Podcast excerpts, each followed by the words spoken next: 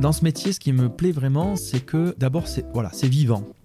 Et quand on travaille quelque chose de vivant, ben, il y a toujours cette remise en question, il y a toujours euh, le petit côté est-ce que ça va fonctionner, est-ce que ça va pas fonctionner? Et du coup, la boulangerie, c'est ça qui est génial, c'est que ben, c'est vivant, euh, on doit s'adapter et tous les jours, c'est différent. Bienvenue dans le goût de la boulangerie-pâtisserie, le podcast qui vous invite à découvrir toutes les facettes des métiers de la boulangerie-pâtisserie. Dans cette série de 8 épisodes, je vous emmène à la rencontre de celles et ceux qui chaque jour vous accueillent dans leur boutique, pétrissent, façonnent et subliment les pains, viennoiseries et autres plaisirs sucrés ou salés qui tout au long de la journée réveillent nos papilles. Ils sont vendeurs, vendeuses, boulangers, boulangères, pâtissiers, pâtissières, touriers et tourières et avec eux, nous allons mettre les mains dans la farine pour mieux comprendre la passion qui les anime. Et dans ce nouvel épisode, j'ai eu la chance de m'entretenir avec Rodolphe Couston, boulanger et meilleur ouvrier de France en 2023. Et c'est à Avignon, où a eu lieu cette année le concours du meilleur jeune boulanger de France, que nous nous sommes retrouvés pour évoquer sa passion et l'importance pour lui de transmettre son savoir-faire. Rodolphe, pour commencer, est-ce que tu peux te présenter en quelques mots? Alors, ben, je m'appelle Rodolphe Couston, j'ai 41 ans, je, suis boulanger euh, depuis, euh, depuis tout petit. Je suis tombé dedans quand j'étais dans, je suis tombé dans le pétrin quand j'étais tout petit parce que euh, dans ma famille, on est boulanger depuis 5 générations. Puis c'est mon parrain, un jour, il me dit Allez, viens m'aider un été, l'été de mes 16 ans. Et puis, du coup, je l'ai aidé tout l'été. Et à la rentrée, j'avais envie d'être boulanger. Donc euh, je commence euh, mon apprentissage et euh, puis depuis ben, j'ai plus arrêté. J'ai commencé par le CAP boulanger, j'ai fait le, BP boulanger, le brevet de maîtrise en boulangerie et puis j'en avais pas assez donc je suis revenu en pâtisserie et j'ai fait le CAP pâtissier, le BTM pâtissier, le BM pâtissier. moi j'aimais beaucoup l'école et, et du coup je suis resté très longtemps puisque je ne suis jamais sorti. Voilà, parce que maintenant je suis enseignant depuis 17-18 ans et je transmets maintenant mon savoir-faire et, et, je m'éclate dans ce que je fais parce que je suis en contact avec des jeunes tout le temps euh, je suis en contact avec euh, voilà, des, des, jurys parce qu'on fait beaucoup de concours. Euh, j'emmène beaucoup de jeunes à des concours. voilà, on est bien présent. Et du coup, il n'y a pas de routine. Voilà, il n'y a pas de routine. Tu as toujours voulu enseigner. Pourquoi avoir choisi cette voie? L'enseignement Alors, quand euh, j'ai commencé ma formation, j'ai mon enseignant qui, euh, au bout de deux ans, me demande si je veux participer au concours des meilleurs jeunes boulangers de France. Et on est aujourd'hui à la finale des meilleurs jeunes boulangers de France. Et je lui dis, bah bien sûr, euh, si j'ai le niveau, je veux bien, je veux bien y participer. Et de là, j'ai commencé les concours. Alors, j'ai été meilleur jeune boulanger de France. Ensuite, j'ai continué avec les WarSkills. Bon, voilà, j'ai fait plein de concours. Et au final, tous mes jours de repos, j'allais à mon école avec mon enseignant et je m'entraînais. Et je faisais que ça. Et j'ai fait que ça pendant cinq ans. Et de comme j'étais constant avec mon enseignant, de temps en temps, il, me disait Bon, bah, ça tu fais bien, euh, allez, fais une petite démo, montre-leur, euh, tac. Et puis je faisais une petite démo, je leur montrais. Et puis je pense que ça m'a donné aussi envie d'aller un petit peu euh, retransmettre ce qu'on m'avait donné. Au fur et à mesure, j'ai des jeunes qui venaient me voir pour des conseils. J'ai des jeunes qui venaient aussi pour des concours, donc je leur donnais aussi des conseils. Et puis de fil en aiguille, euh, j'ai eu envie de transmettre. Donc j'ai commencé gentiment eh ben, avec les apprentis qui étaient avec moi dans l'entreprise. Je, leur ai, je les ai accompagnés. Et puis ensuite, derrière, euh, j'ai commencé à faire de l'enseignement, euh, quelques vacations. Ça m'a plu. Voilà. Et là, j'ai décidé d'être enseignant. Hein. Bon, après, au bout de 4-5 ans que j'ai été titularisé, j'ai ressenti le besoin d'avoir des, connaissances pédagogiques. Donc j'ai fait une licence en gestion des ressources humaines. Ça m'a permis aussi d'avoir des connaissances pédagogiques sur eh ben, euh, comment transmettre, comment monter une séquence pédagogique, comment évaluer des jeunes et comment évaluer des, concours. Donc j'ai fait ça en 2009-2010. Et, en 2000, euh, et en 2020, euh, je, je, passe le concours de l'éducation nationale et je suis retenu. Voilà, donc Bon, j'ai dit allez, à 40 ans, euh, c'est le moment de changer un petit peu. Euh, donc je suis allé dans l'éducation nationale. Je suis toujours enseignant dans l'éducation nationale. Et il faut savoir qu'après le concours euh, enseignant, on a une année de formation. Et là, mon inspecteur m'appelle et il me dit mais vous êtes quand même un professionnel mais vous avez un parcours atypique parce que vous avez une licence et, il me dit vu que vous avez un niveau bac plus 3 vous pouvez pendant votre année de formation valider un master et tout, et tout bonnement, j'ai continué ma formation, je suis allé à la faculté, j'ai eu encore des apports pédagogiques et je me suis régalé. Et en 2021, j'ai validé un master. Voilà. Mais alors, j'avais pas du tout prévu d'avoir un master un jour, mais ça s'est fait alors parce que ben, j'aime l'école, j'aime me former, j'aime euh, voilà m'instruire, j'aime euh, rencontrer des enseignants, rencontrer des formateurs. Et ce que j'explique à mes jeunes, c'est que toutes les formations que j'ai pu faire dans ma vie, eh ben à chaque fois, j'ai pris un petit peu, j'ai pris un petit peu, j'ai pris un petit peu. On peut pas tout retenir, mais en tout cas, on prend ce qu'on a besoin. Et au final, c'est un petit peu comme ça que j'ai réussi à me perfectionner et, j'espère euh, à être euh, un bon professeur. Est-ce que tu peux me dire justement quelles sont les différentes voies pour devenir boulanger Quelles sont les formations possibles? Alors, pour devenir boulanger aujourd'hui, euh, il y a plusieurs possibilités, hein, mais dans, le cadre, dans le cadre réglementaire, on a, nous, le CAP boulanger pour aller au CAP boulanger, il y a deux voies possibles. Ou on y va par l'apprentissage. Donc l'apprentissage, comment ça fonctionne? Il faut que euh, le jeune y trouve un employeur. Une fois qu'il a trouvé l'employeur, il signe un contrat d'apprentissage. Le CAP boulanger dure deux ans. Et là, il va aller à peu près en moyenne une semaine par mois au CFA à l'école et trois semaines par mois à l'entreprise. La deuxième voie possible, c'est par le donc l'initial scolaire, donc c'est par le, lycée. Euh, donc là, il faut faire ses vœux euh, de troisième pour intégrer un lycée pro ou un lycée hôtelier.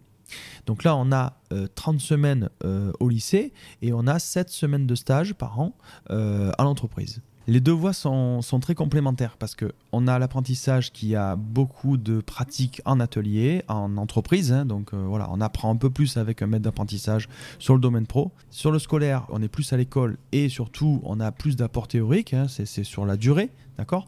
La finalité, c'est le CAP boulanger, donc c'est le même diplôme. Mais derrière ça, de toute façon, euh, le CAP, moi j'explique toujours à mes élèves, c'est les fondations d'une maison. Il faut que la fondation soit bonne, mais il faut la monter. Et il faut monter des étages. Et du coup, il faut un bon CAP, donc peu importe la, voie, mais derrière, il faut continuer. Et le parcours de formation aujourd'hui, il est très important parce que l'institution propose beaucoup de choses et très intéressantes. Euh, nous propose derrière des mentions complémentaires, nous propose des BP, donc le brevet professionnel. Elle nous propose aussi le bac pro, hein, le baccalauréat professionnel, et la finalité, le, diplôme le plus élevé dans notre profession, qui est bac plus 2 quand même, c'est le brevet de maîtrise. Alors c'est pas donné à tout le monde d'aller jusqu'au brevet de maîtrise, et c'est pas très grave, mais il faut essayer d'aller le plus loin possible pour essayer d'engranger d'apprendre le plus de choses. Et aujourd'hui, euh, les diplômes niveau bac, BP et le BM nous apportent beaucoup de gestion gestion d'entreprise et ça c'est très important. Qu'est-ce que tu dirais aujourd'hui à un jeune ou une jeune pour lui donner envie de rejoindre les métiers de la boulangerie-pâtisserie Alors les métiers de la boulangerie aujourd'hui c'est plein de choses, il y a plein de portes qui peuvent s'ouvrir.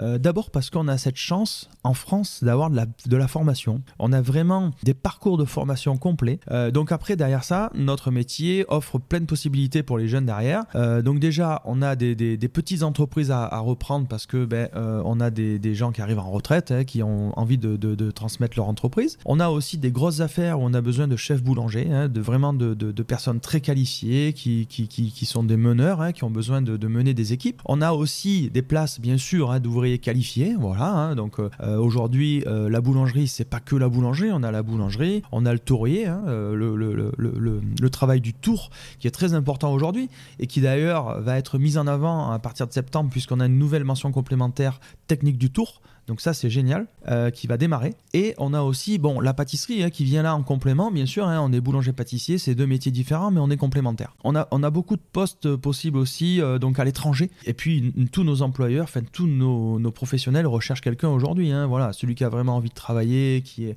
qui est volontaire et qui, qui est formé, euh, sans problème, il pourra, il pourra intégrer une entreprise. Qu'est-ce qui t'a apporté, toi, ce métier? Ah, Moi, ce métier m'a tout apporté. ce métier, il m'a apporté bah, déjà euh, la satisfaction professionnelle. Parce que quand, euh, en fait, c'est un métier qui est, qui est génial parce qu'on démarre avec de la farine et 7 heures plus tard, on va sortir une baguette du four et c'est là la satisfaction. Et encore plus que ça, on va aller plus loin. La satisfaction, c'est quand euh, on a un enfant, quand on a, quand on a un client qui va ouvrir notre baguette ou qui va revenir le lendemain et qui va nous dire Mais ta baguette, elle est trop bonne. mais ton pain, il est génial. Et j'ai déjeuné encore avec le lendemain, mais il est bon.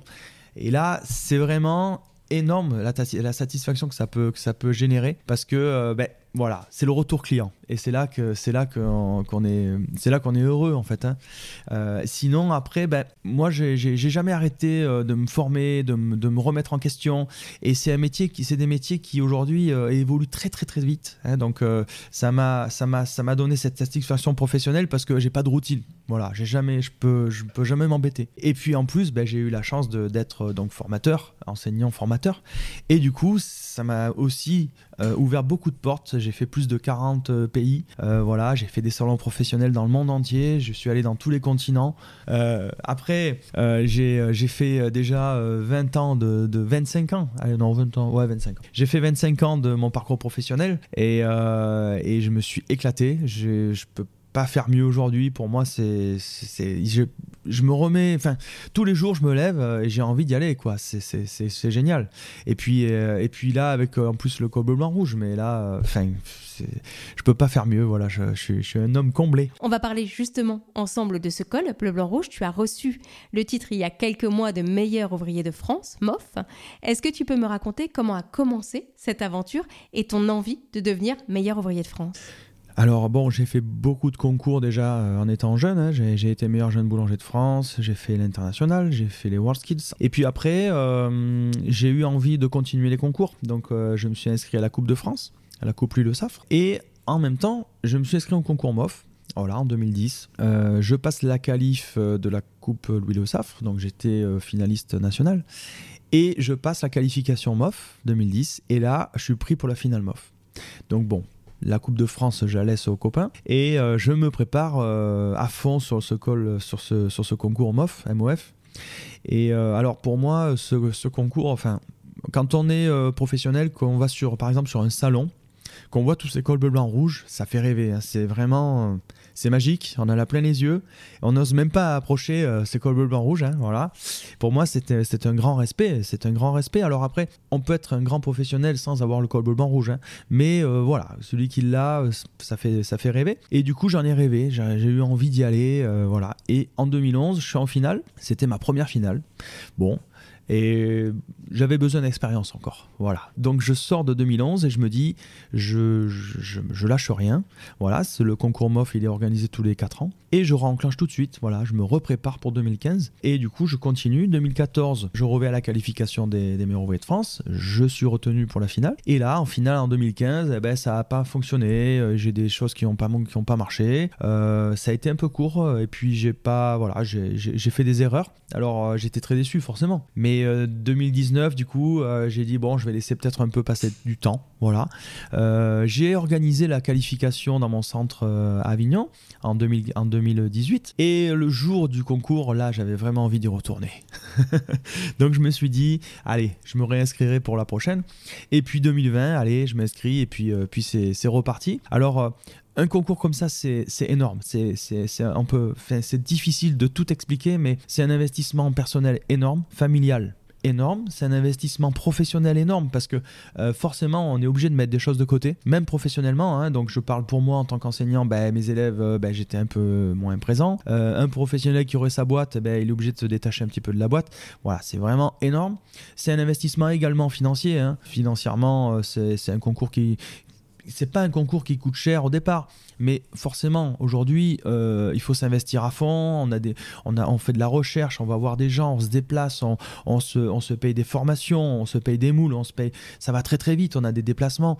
Bon voilà, il faut, faut quand même un budget. Donc tout ça. Alors on le fait par passion, donc euh, une passion, euh, on compte pas. Voilà, une passion, celui qui fait de la moto, il va pas compter ce qu'il met dans une moto, peu importe. Et là, c'est pareil, quand on s'engage dans un concours comme ça, alors c'est notre métier, au départ, mais c'est aussi notre passion. Et quand c'est la passion, eh ben, euh, on y met de l'argent, on y met du temps et on y met l'âme, hein. on, y, on, est à fond. Et du coup, ben, 2020, je repars et là, je me dis, par contre, c'est l'année, c'est la dernière fois que je le ferai. Voilà. Mais par contre, je vais tout mettre dedans. Donc, euh, je vais au la Calif euh, en 2020, de février 2023. Donc déjà là, j'avais déjà 3 mois, 3-4 mois de préparation intense. Euh, et là, je suis retenu pour la finale. Et là, pendant huit semaines, euh, je me suis enfermé, j'ai arrêté totalement de travailler, j'ai tout arrêté, je ne suis plus rentré à la maison, je me suis enfermé dans un atelier de 5h à minuit, 7 sur 7 pendant huit semaines. J'ai tout mis dedans. Et alors, j'ai une personne qui m'a beaucoup aidé, hein, qui était là tout le temps avec moi, tout le temps, constamment. Même, euh, je me levais à 2h, il venait avec moi à 2h à l'atelier. Il était tout le temps là. Et, et en fait, je lui disais, mais je me lève pour faire ce que j'aime mais je veux que ça dure tout le temps. Et c'était magique. Je me levais pour me faire plaisir. Et alors là, c'était vraiment, c'est vraiment le moment qui, c'était pour moi quoi. Euh, j'ai fait du sport quand j'étais jeune. Euh, j'ai fait, j'ai fait de la moto, euh, j'ai fait du cross pendant une dizaine d'années. Et j'ai toujours rêvé d'être un professionnel de la moto parce que ben ouais, tu fais ton sport et en plus tu en vis. Et ben là, c'est ce qui m'est arrivé. Hein. J'ai fait, ma, j'ai fait mon métier et j'ai fait ma passion. Mais, c'est, mais c'était fabuleux. Et du coup, j'ai, mais je l'ai, mais je l'ai pris, mais j'ai pris toutes les heures, les minutes, mais c'était pour moi, quoi. C'était, j'étais heureux, voilà. Et du coup, euh, d'obtenir le titre, c'est, pour moi, c'est bon, c'est magique. C'est quelque chose qu'on regarde de loin et qu'on voit et qu'on a tous envie d'avoir, forcément. Mais voilà, pour moi, c'est pas une finalité, c'est, j'en ai pas vraiment besoin puisque je, je, suis pas installé, j'ai pas d'entreprise. Mais bon, voilà, moi, c'est plus pour moi que je l'ai fait euh, en tant que sportif, voilà, en tant que challenger, en tant que voilà. Et par contre, je l'ai fait beaucoup pour ma profession, voilà, parce que ma profession, euh, s'ils ont besoin de, de représentants, s'ils ont besoin que je donne pour ma profession, je le ferai volontiers maintenant. Je le faisais déjà. Mais maintenant, on me regarde un petit peu plus, donc euh, ben, je le ferai encore plus volontiers. Plaisir, c'est un mot qui est important dans ce métier. Ah, mais c'est, c'est, le plus important, je pense. Voilà, c'est pour ça que je suis pas allé en 2018 euh, au MOF, parce que euh, je, voilà, moi, je voulais pas le faire, être contraint de le faire. Je voulais pas me forcer à, aller, à y aller sans le plaisir. Et quand j'ai, j'y suis allé en 2023, donc l'année où je l'ai, je me suis fait plaisir, mais ça va au-delà. C'est que je me disais le matin, je me lève, je vais faire mon métier, je vais faire ma passion et je vais prendre du plaisir. Mais ça, c'est énorme. Ça, c'est vraiment euh, génial. Et quand je me levais le matin, je me suis dit, mais je veux que ça dure très longtemps. Je vais me faire plaisir. Merci Rodolphe. Le goût de la boulangerie-pâtisserie est un podcast produit par la Confédération nationale de la boulangerie et boulangerie-pâtisserie française avec le soutien du ministère de l'Enseignement supérieur et de la Recherche, du ministère de l'Éducation nationale et de la jeunesse et de l'OPCO des entreprises de proximité. Ce podcast a été réalisé par l'agence New Wing.